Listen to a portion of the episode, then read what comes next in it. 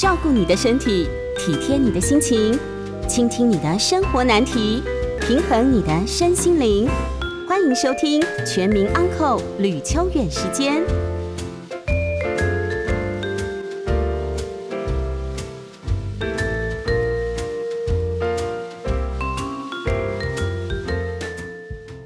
欢迎收听九八新闻台吕秋远时间，我是吕秋远哦。那么今天是一一年四月二十九号星期五，那么到了月底哦，看起来我们的确诊病例已经越来越多了。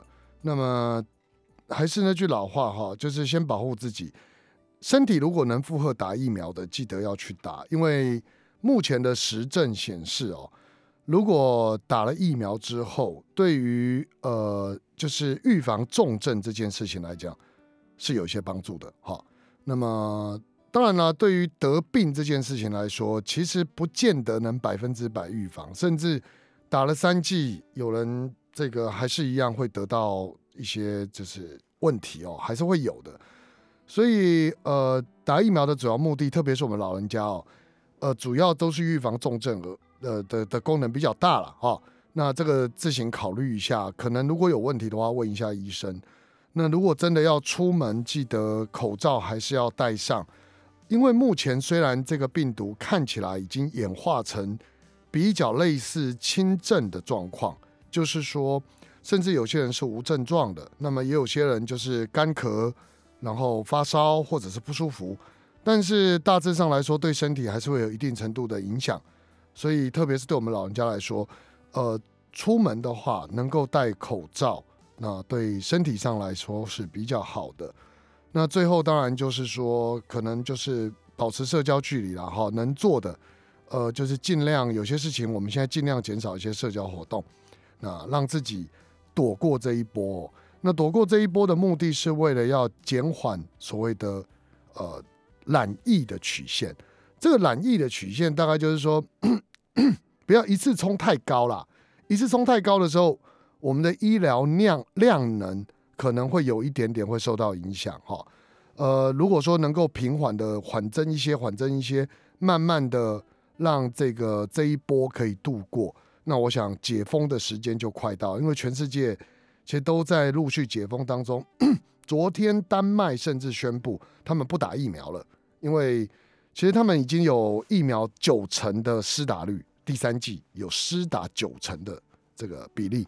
然后呢，他们呃得过这个病毒的人口比例大概是七成，啊，七成相当高哈，所以他们认为已经达到群体免疫的情况的时候，他们认为不需要再打疫苗了。那当然，解封的情况是他们早在今年一二月就已经解封了哦，完全解封。好，所以这个部分就提供给听众朋友做参考，还是要保护自己身体哈。那么今天我们要来讨论的一样是法律上的议题。因为这星期哦，其实蛮多案件都是有关于诈欺帮助犯。这所谓诈欺帮助犯，对于很多人来说既遥远又陌生。为什么讲又遥远又陌生？遥远的部分是一般人都不觉得自己会犯罪，一般人哦，那很少人会觉得，哎，我做这个动作为什么就犯法了？明明就是一个生意，或明明就是一件小事，那为什么会这样做？这是第一种情况。那既陌，这是既这个遥远又陌生的情况，我们又觉得对于人生又很亲近，因为这件事情好像我们周周包周遭的人都有遇到过类似的情况，所以我们来谈一下这个让我们觉得很无可奈何，有时候很气愤的一个犯罪哦。那这个犯罪，当然我们首先要先解释一下什么叫诈欺罪。诈欺罪哦，其实在我们刑法上面来讲，目前分两种太样，一种太阳比较重，一种太阳比较轻。比较轻的部分就是一般诈欺罪，那这种一般诈欺罪大致上来说就是呃骗钱嘛，骗钱就叫诈欺嘛，比较多是骗钱。这个要跟各位听众朋友厘清哦，骗色没有没有诈欺罪哦，就是说哎他欺骗我的感情，那这个这个在法律上没办法定义了哈。一般都是欺骗财物，好，那财物当然比较多是钱呐。也就是说，我们如果利用诈术，就是骗人家，让别人陷于错误，就是本来本来觉得没什么问题，那谁知道原来都是一场骗局哦。这种情况，那么原则上来说，在限于错误之后把财物交给对方，这个就是诈欺罪。我们讲一般诈欺罪大概就是类似这种情形，但诈欺罪这个情形，如同我们以前讲过，它有很多种。在呃侦查实务上，我们称之为叫假性诈欺，就它其实是财务纠纷，不是诈欺。比方说，呃，有一个人跟另外一个人借钱，然后跟他讲说，哎，我明天还你，就明天没还，这样算不算诈欺？这个其实在实务上来讲，比较类似是不像了哈。或者是我帮人家订货，最后面货品没交给人家，那对方就告我们诈欺，这样叫不叫诈欺？一般来说也比较认为不像哦，那这个东西我们把它归成归类成民事的交易纠纷，但外表看起来很像诈欺。真正的在刑法上可能构成的诈欺，一般来说都是比较呃类似是有积极的施以诈术，而且这个诈术跟他被骗有密切的关系。那这个部分可能就要有具体案例来去做描述。但大致上来说，举个例子啦，哈，呃，就是跟对方讲说，哎，你儿子在我手上，哦，那需要这个一百万才可以。结果呢，其实儿子根本好好的，我们也没有绑人家了，哈。如果真的有，就是就是掳人勒赎了啦，哈，就假的啦，就这样骗人家，人家就汇个十万二十万来，或是假借这个打电话去给对方说，哎，这个我是我，呃，你好，我是你。这个儿子啊，或者我是你谁，然后说我被绑了，或者我被我被抢了，我需要钱，哦，那这时候呢发生车祸了，需要钱，那对方把钱汇过来，这个部分也算是一种诈欺，所以就诈欺罪来说，这是最简单的一种太样，哦，那么这种呢，其实一般都是判五年以下有期徒刑，呃，看金额啦，金额不一定，有的金额如果说大的，可能会入狱服刑。如果金额相对来讲比较小，又没有前科，那就有可能可以一科罚金啊，这是第一种情形。第二种呢，我们称之为叫加重诈欺。加重诈欺呢，最常见的有两种太阳，一种是用电信设备啊，就是说我们讲用电话啦、用网络啊等等的方法，这种方法去骗人家哦，这是一种。那另外一种呢，则是三人以上的诈欺。那为什么我们要特别把它独立出来的原因，是因为，呃，现在的情形哈，其实呃很多人都讲我们的诈欺判决的刑度过去太低了，所以诈欺犯太多。那各位要知道，很多被骗的都是老人家，那血本无归嘛。就比方说，我可能这个。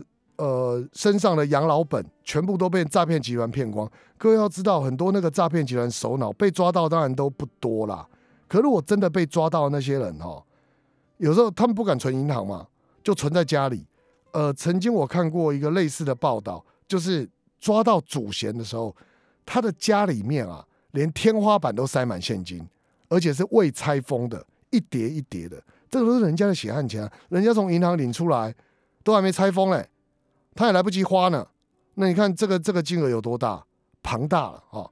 所以在这种情况之下，就变成呃，可能在这个部分，因为我们诈欺的情况越来越猖獗，所以立法院后来把它修正，多了一个加重诈欺。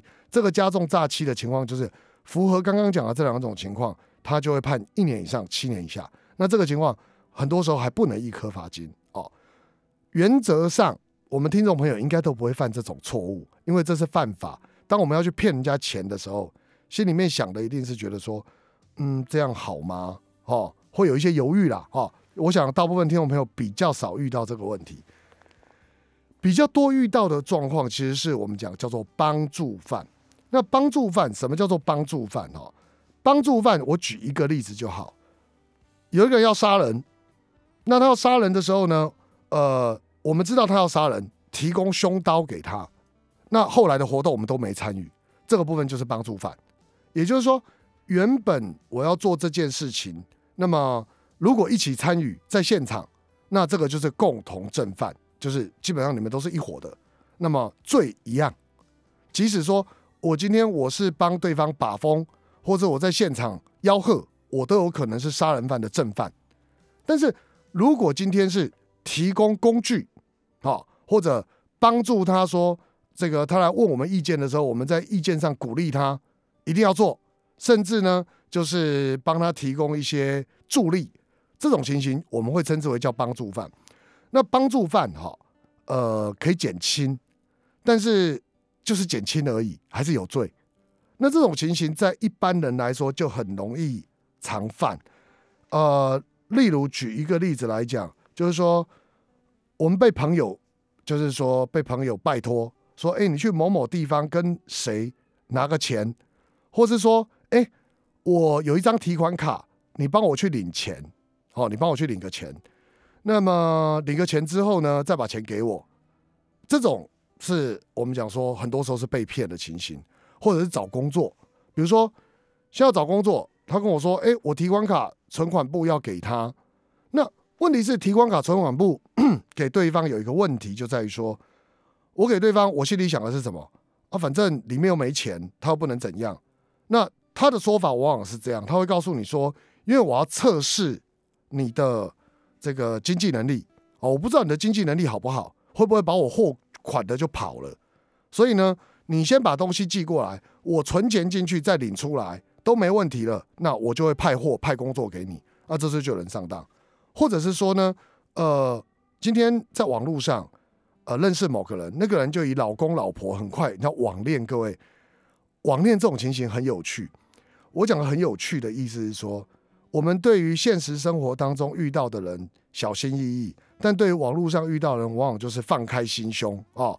很快就是两个人可能不认识，三天后就老公老婆互称，老公老婆互称之后，对方就说：“哎，我需要什么什么，你东西给我好不好？哦，我需要领钱，老板要给我发薪水，但是呢，因为我现在没有办法，这个我的账户哦，可能在国外，我没有开过这个账户，没有开过台湾这些银行的账户。”可不可以拜托你哦？账户借我，我台湾的老板要汇钱给我。于是乎，我们就相信他，都老公老婆了嘛。他还说，只要拿到钱，立刻就飞来台湾找我。于是乎，我就把账户提款卡给对方，密码给对方。好，这种情形大致上来说，就比较符合我刚刚讲的帮助犯。事实上，很多人就会在这里就会顿住了。他会说：“为什么是帮助犯？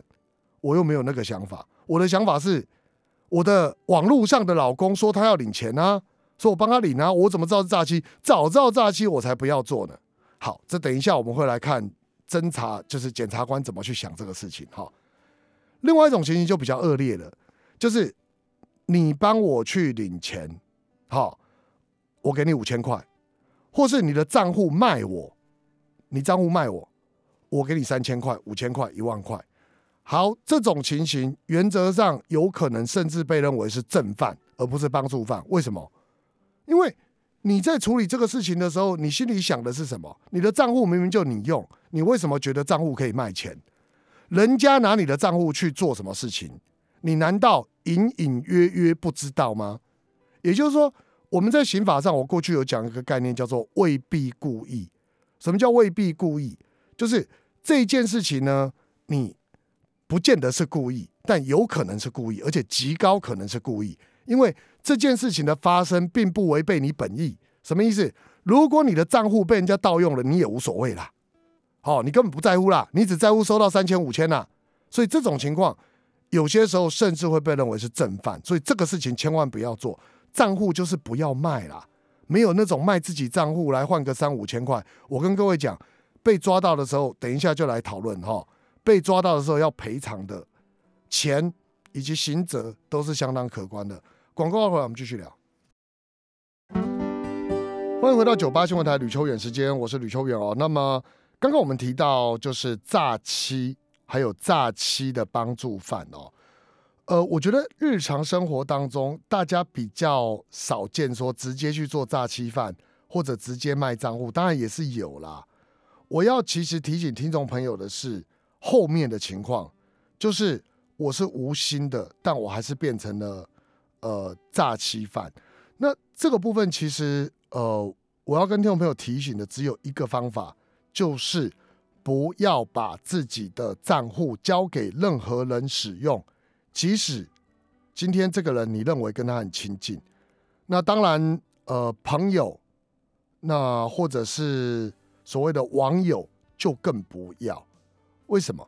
因为其实诈骗集团之所以能够呃横行无阻，很大一块他在收钱的时候是有这些无辜的啊民众来帮忙，他才有办法取得这些现金。好，那被列为警示账户其实很辛苦，被列为警示账户，整个银行体系我们几乎都不能用，要等到案件结束之后，那这个部分才会恢复。而且在我们廉征系统里面都会注记，所以对一般人来说，去呃把自己的账户借给别人，不管是什么情况，其实都很危险。那当然，在实务上，其实我们很多的律师跟法官，好，甚至有部分的检察官都认为这样其实不是很妥当。什么叫这样不是很妥当？就是你站在受害人的角度哦，我跟各位讲。受害人在诈欺的时候要求偿，真的超级困难。为什么超级困难？因为抓到的都是下手，比方说提供账户的人，或是车手，哦，收水的人，收水那个术语啊，就是他去收钱了。一般来说，你抓到的都是这些下游嘛。真正的老板，他们会有一个断点，在某个点就断掉了。你要找他，就是找不到。所以很多情况会变成什么？弱势对弱势。今天会把账户拿去求职的人，大部分都是弱势的人，因为他不懂嘛。今天举例来说，你要叫律师、叫会计师说：“哎，你账户借我用好不好？”其实基本上来讲比较难呐，不是说没有难呐。哦，那通常会把账户交出去的，就是求职非常的意志非常的坚决，他希望赶快找到工作，尤其是最近景气不好，我想赶快找到工作。然后想赶快找到工作的情况，就是说，所以人家跟我讲这样啊，不管了啦，我就给了啦。有这种人其实是很多的。哦。那么问题是被骗钱的人怎么办？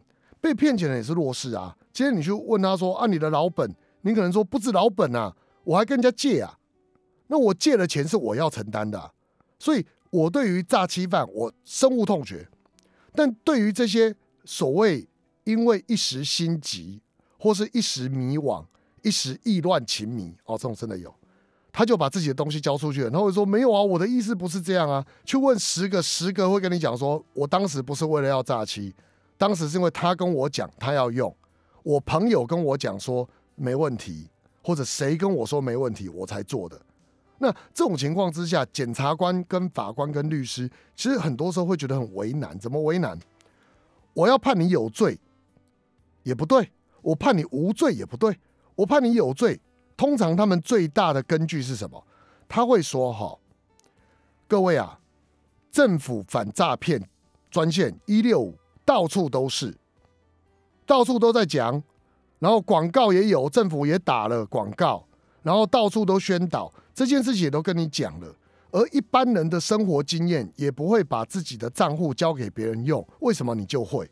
为什么隔壁的这个？”这个 A 不会，隔壁的 B 不会，就你这个 C 会。各位了解我意思吗？那所以在这种情况之下，呃，检察官或者法院在判有罪，都是以所谓的别人不会，你为什么会？哦，还有就是说，今天这个东西一般人都知道，有可能会变成诈骗工具，为什么你执迷不悔，一样要交给别人？你相信别人？那你平常根本就是你没有工作经验，你没有社会经验吗？你不懂吗？所以。这个用这个观念来判人家有罪，可是我坦白讲，各位深入去检讨之后，你会发现这种推敲其实有一点点忽略掉某些人他在遇到困境的时候的反应，很多时候不是我们能预测的，是不是？好，那那你在，可是你说那所以就不起诉喽，就无罪喽？这也很怪，为什么呢？第一，前面我刚刚讲的没有错。就是我们平常日常生活收到的这些讯息里面，都有告诉你你要反诈骗啊，你不可以这样，不可以那样啊，不可以把存款簿、呃提款卡交给别人，密码不能交给别人。你怎么还是交啊？你都不看电视的，不看新闻的，不听广播的，是吧？而且就老人家或者就弱势的被骗的人来说，他今天可能是游戏币哦被骗，可能是他误信转账。可能是他做了某些，就是说被骗的行为，可是，哎，这些人的钱也是辛辛苦苦的血汗钱，难道就无辜吗？所以这个时候就变成不同的法官、不同的检察官在这被害人哦跟所谓的被告之间的权衡里面，他会做出一些各位，这不是百分之百的判断哦，他会是一个像渐层的判断，从黑到白当中有灰色，就看你靠黑色多一点，还是你靠白色多一点，你的行为啊，然后由检察官、法官来做判断说。你到底靠黑色多一点，还是靠白色多一点？靠黑色多一点，我可能就判你无罪，哎，有罪；靠白色多一点，我可能就判你无罪。他的逻辑有一点是这样，可是那就很赌运气，或者就很赌个案事实啊。所以我才会跟各位讲，真的，如果要百分之百避免这些事情，就是自己的账户自己保管，自己的提款卡自己保管，千万不要把这个东西交给人家，不管什么理由，不管什么理由。因为这个东西很有可能会让我们犯法，怎么犯法？来，第一，帮助诈欺罪，还有洗钱防治法。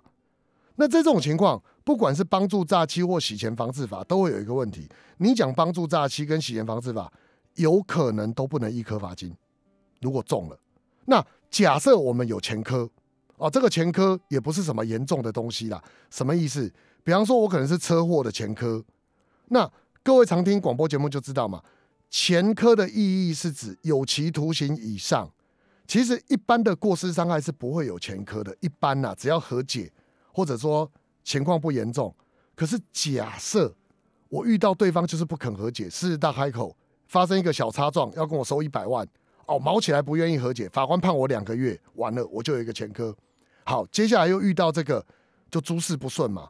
我接下来遇到这个情况，缺钱啊，我要找工作啊，我就把账户提供出去。各位。即便减刑都有可能不能一颗罚金，也不见得能拿到缓刑，因为这本账户交出去进来的钱呐，可能是一百万、五十万啊，我就缺钱在找工作，我哪里去筹五十万、一百万还给人家？各位，民事，我先把民事拉进来。民事的这个规定是这样哈，民事就是我们讲借欠钱还钱这种民事，损害赔偿这种民事。基本上，我们跟诈骗集团成立一个什么呢？叫做连带责任的这个情形。那连带责任意思是什么呢？我这本账户如果汇进来多少钱，我如果要跟对方和解，有可能对方要求的就是我汇你多少就要还我多少啊。那我们这时候就很冤呢？为什么？哎哎哎，我根本没有收到你的钱，这个钱我马上就被转出去了，我根本一毛好处都没有。然后账户变警示账户，被检察官传唤，被警察传唤，甚至哦，各位，假设今天那个地检哎，那个警察局好几个不同被害人不同县市嘛，我甚至要到被不同的县市去做说明呢。我我今天我已经够惨了，我要赔吗？对，要赔。法律上来说，如果今天被判有罪，或者是法官认为这个做这样的事情。确实有可能会导致人家的损失，你要负连带赔偿责任的时候，这个情况就变成这本账户进来一百二，我要赔一百二，赔完我才有机会在刑事上面获得比较好的待遇。如果都没赔，有可能要入狱服刑，有可能即便一颗罚金也很高。那这时候怎么办？这就是我们要考量的问题，而且拿不到缓刑。所以在这个。提供账户上面一定要谨慎，因为你提供账户出去的时候，意味着进来你里面的钱都要还回去，不管这个钱你有没有拿，有没有花，通通要还回去，那是非常恐怖的哦。所以听到这个节目的听众朋友，可能要注意一下自己，就是如果之前有这样的情形，或朋友有这样的情形，赶快去做处理哦。进来账户的钱越少。我们要赔的就越少。相反的，如果今天进来的账户很多，都还没有变警示账户，跟各位讲，未来连带赔偿责任真的是赔不完。哦，这个提供给听众朋友做参考。但是，我认为司法在认定这件事情的考虑上，确实要再思考看看，因为在过去这些案例里面啊，其实真的有很多人他是非常弱势的，那做了这件事情，应该是欠缺考虑，没错。可是你说要把它可以很高的刑责，其实对于这些人来说很辛苦也很残忍。那当然，就像我刚刚讲的，所有事都是价值权衡。你去看被害人，被害人就不辛苦，就就不怎么样嘛。那你要骂都有的骂啊，被害人太笨了，或者是什么，呃，这个被告太贪了，我们局外人都很好骂啦。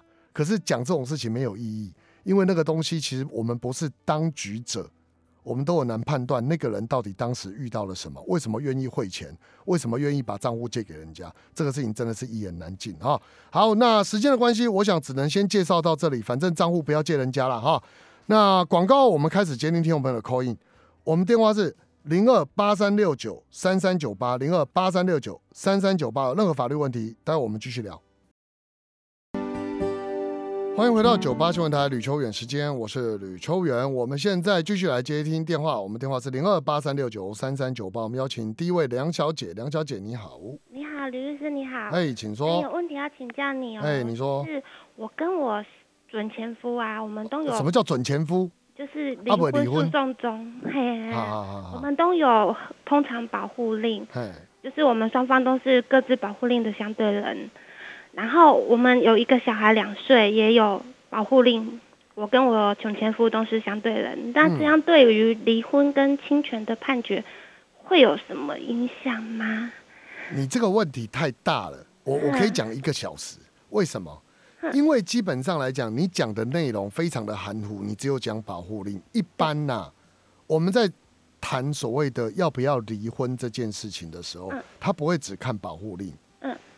监护权要判给谁，也不会只看保护令，嗯，他会看的东西是包含这个孩子以前是谁在带，嗯，谁跟孩子比较亲近，哇，孩子几岁？你都嘛说你，你先生都嘛说他，懂我意思吧？嗯嗯，你们都会彼此说彼此啦。我我以前遇过一个情况，那个法官比较英明，他怎么做你知道吗？怎么做？你先生说他有故嘛，你也说你有故嘛，法官就突然问一句话说：小朋友。一岁半的时候喝什么牌子的奶粉？请说。嗯，然后男生就愣住了。嗯，法官说：“啊，你不是说你有故，你为什么奶粉喝什么都不知道？”好，再来尿布，请问他用什么 size？来，请说。嗯，然后妈妈讲得出来，爸爸讲不出来。爸爸说：“啊，就尿布啊，然后什么差别？”嗯，错，尿布差别很大。嗯，我的意思是说，嗯，基本上你要遇到这种法官。或者是呃有特别的情况发生，不然的话，你们两边都嘛说，我跟小孩很亲啊，小孩很爱我啊，每个都嘛这样讲。好，再来，嗯，呃，你们在呃现在有没有同居？没有。小孩子以前谁照顾？都是我。好，都是你。对，我知道。就是这个东西，其实如果我是说如果哈，嗯，小孩现在都是你在顾，嗯，原则上。未来判定你是主要照顾者的机会比较大，这个叫做变动最小原则。是，但是，但是还有一个叫友善父母原则也会干扰。友善父母真的很烦啊！每次调解都要叫我啊，你也知道。等下你没找律师哦？给他谈有啊，你有找律师，你还打电话问我，你律师要是听到会生气。他蛮蛮，我对他很没信心。啊，你们没好。我只会告诉你，你律师如果听到你打他，他认得你声音。哦哦，梁小姐打电话问女律师，可恶，下次他就会生气。我跟你讲，我要跟你讲的是说，今天这一件事情，我个人认为啦，假设你友善父母原则能够把持的好，变动最小原则再介入，事实上来说，未来侵权给你的机会是比较大的。那幼年从母倒没有那么重要。虽然大家都觉得幼年从母同性别原则很重要，但其实实物上并没有那么重要。现在实物上比较重视的两个原则：变动最小跟友善父母这两个原则，事实上要顾好，那要均衡呐。所以像我讲变动最小，嗯，呃，现在孩子你在顾，那我问你，他有没有定时来探视？有，有多久一次？只要，哎，一三五周。啊，一三五周六日啊，好正常，这是 regular 的写法。那他有给抚养费吗？他给的很少。你你住哪里？我住台中，然后他给五千。五千。然后他说我要一万二，我养不起就给他养。哎，讲这种话通常会扣分，快点鼓励他多讲一点。嗯，对，真的真的，他只要在法庭上这样讲，通常法官会不太高兴。但是这是在调解庭讲的。没关系，以后他会继续讲。好。好。呃，就让他讲，然后通常是这样哈，呃，如果说是台中的话，大概养一个孩子平均是两万二，嗯，上下，嗯，好。那当然有的法官会用最低生活水准，但那个那个钱其实是比较比较低的啦，那不要管它。一般我们都用两万二、两万三。你们两个各自所得多少？各自所得我是二二五二五零，然后他是四万二，不高，因为你们的标准如果在新北市不算中产阶级，对，啊有没有房子？呃，我有房，我们都有房子。哎，那那都是爸妈的名字，爸妈的名字不算呐。我说名下自己名下，没有没有没有哈。几个小孩？一个。一个原则上他会用，不会用两万三呐，因为你们都不是那么有钱，所以不会用两万三，大概会用一万七八来做计算。你他四万，你两万多，所以大概是七比三或六比四。换句话说，如果等下你的律师都没跟你讲这个，他都说五五啊，谁跟你五五啦？乱讲。好，七比三、六比四来讲的话，大概一份一千七，他要负担，他要负担。好，他一个月大概要给你，呃，大概九七六四三一万二左右，一万一左右。才是合理的。嗯嗯嗯，就是如果以七三比，他大概要给你一万一到一万二，这才是合理。他现在给你五千，对，基本上太少。然后你记得加告他一个带电抚养费。好。好，要加哈。好。好，那么还有还有问题，就是律师，你的经验的话，抗告保护令的几率是不是非常低？哎，不一定，要看抗告我的已经被驳回，然后现在我要抗告他。呃，他抗告你的被驳，你要看好。我我跟你讲哈。保护令其实算重要啦，但是呢，这件事情的关键点在于具体事实。是啊，对。我也没有实，就是我我我不我不太可能在广播里面让你讲那么赤裸裸的家暴过程。所以基本上我我想也不要，不然你前夫呃你准前夫在旁边听，那就不好了。好好。哎，其实搞不好他已经听到了，如果他听到的话，那对啊，他听到他就知道你要怎么做了。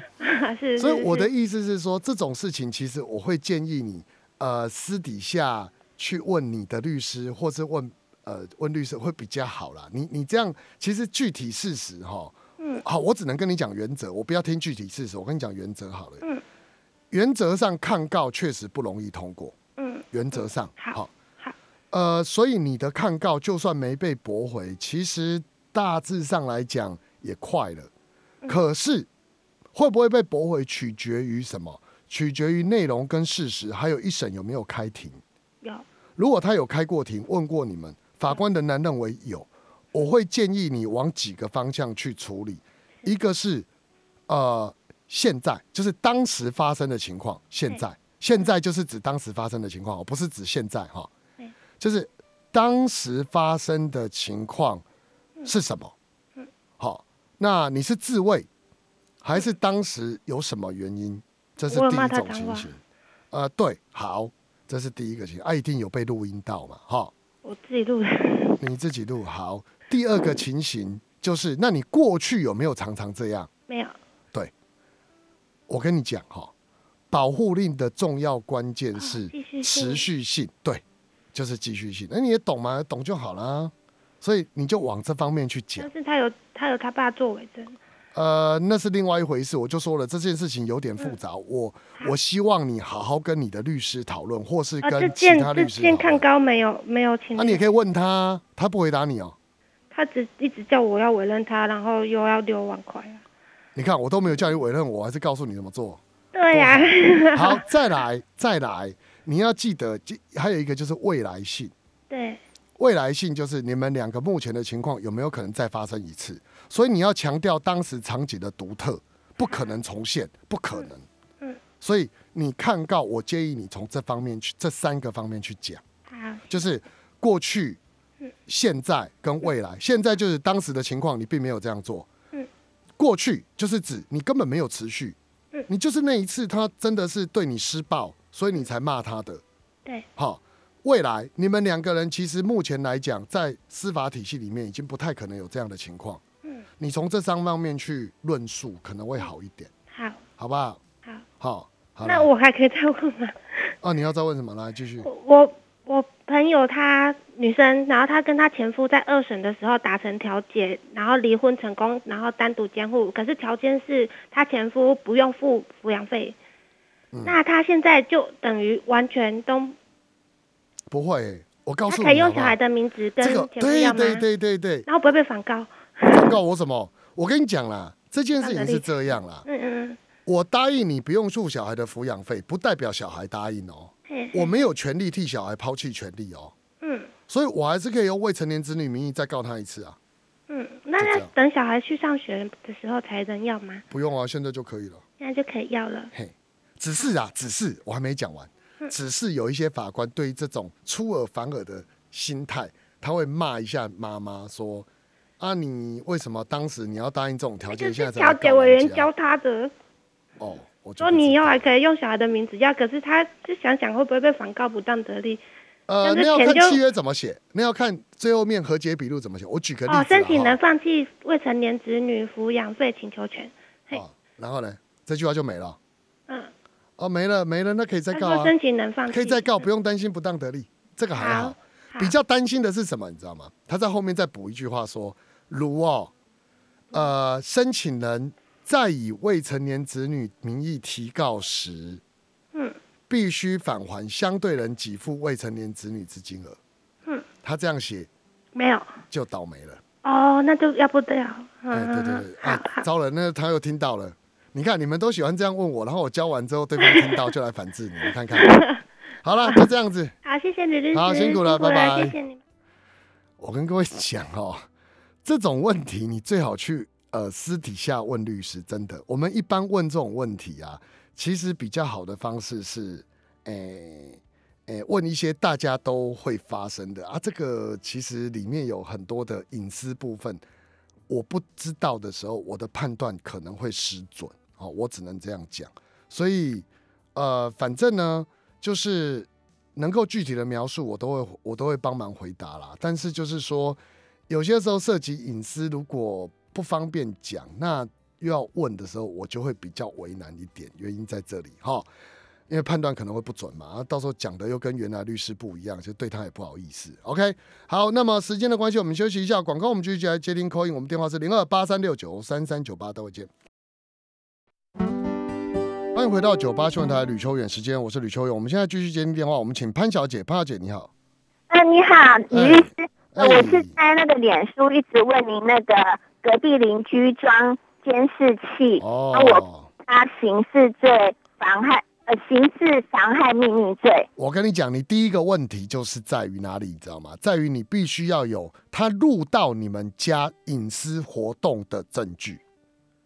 我我跟你讲为什么哈？妨害秘密必须要是既遂犯，如果你告他，换句话是什么意思呢？比方说，我们常看到偷偷拍的那种嫌犯，有没有？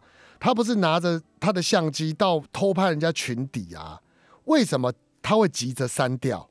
因为只要没有办法证明他有拍到，那就算未遂。妨害秘密不处罚未遂。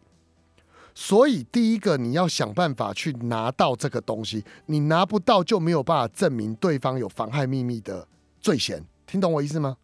这个你拿到吗？可是问题怎么可能有人会拿把自己犯罪的证明对对对，这个你在脸书上问过我了，我告诉你就是这样。所以你你在处理这个事情的时候，你要告对方，检察官一定会问你一句话说：那你认为他妨碍秘密的？证据在哪里？说有啊，他装一个摄影机啊，他搞不好说啊，先生小姐，这个我没插电呢，我装好看的，我是下窃贼的，你怎么办？你懂我意思吧？我事实上我有报警，然后警察有来，警警察有来，然后呢，警警察有问他们说他们的监视器啊，呃，他们的监视器有录音跟录影功能。那最主要是我顶楼花园是一个开放空间，就是我自己的私人空间。然后他装了一支监视器，就正对我的那个我的私人的那个空间的室内跟室外。好，但是你还是要有证据，就这么说。你如果没有，他的那个他的那监视器就对着我家。啊，是啊，但是那好，你就解决我刚刚的问题就好。我听懂您的意思了，但我就告诉你，实物上还是要有影像证据证明这件事情，你才能够落实他妨害秘密的罪证。那基本上来说呢，既然你已经提告了，你到你你有提告吗？我提告啊。好，那提告你就等检察官传唤你们出庭。如果他到地检署还是承认，他又傻傻的说，其实我有拍到东西，检察官可能会看，希望他把录影的东西交出来，他又愿意交出来，那基本上你或许就有机会成立，大概是这样。我可是我我看那个刑事第三百一十第三百一十五之一条，他说无故利用工具。设备窃听他人非公开的活动、言论、谈话，嗯，这个都是犯法的啊，是犯法的。但是你要有证据啊！我还是那句老话，你要有证据证明他拍到了什么。我说，我我已经请了警察好几次，你不用跟律师辩论构成要件。我的意思是说，今天这件事情，你就是想办法。如果这个东西真的不行，那就是不容易成案。我要跟您报告的就是这个。好不好？那我现在打电话进来，就是想请问你说，我怎么样才告得赢？一言难尽。就是就是怎么样才能够请法官命令他把那监视器拆掉？因为他真的严重，我觉得他真的严重侵犯了我的隐我建议哈，剩一分钟哈，我时间可能不够，但一言难尽。我跟你报告哈，我会建议你可以采采行的方法是你告他民事，要求他拆除监视摄影机，不要告刑事，真的。告民事就是以他侵害你人格权，然后要求他把监视摄影机拆掉。那这个部分或许是一个方法，因为这个不要求结果，不要求有影像。这样了解我意思吗？好，好，时间真的抱歉了，时间的关系，我觉得告民事真的比较好啦。哈。你告民事诉讼，不要觉得告刑事就好厉害、好可怕，对方就会吓到。不要这样想，有时候你告民事诉讼，我们要解决问题。告民事诉讼对你可能真的会比较有帮助。那你的数字标的就是要求他拆除这个摄影机。OK，好，那么时间的关系，我们今天就介绍到这里了。我是吕秋远，我们下周见，拜拜。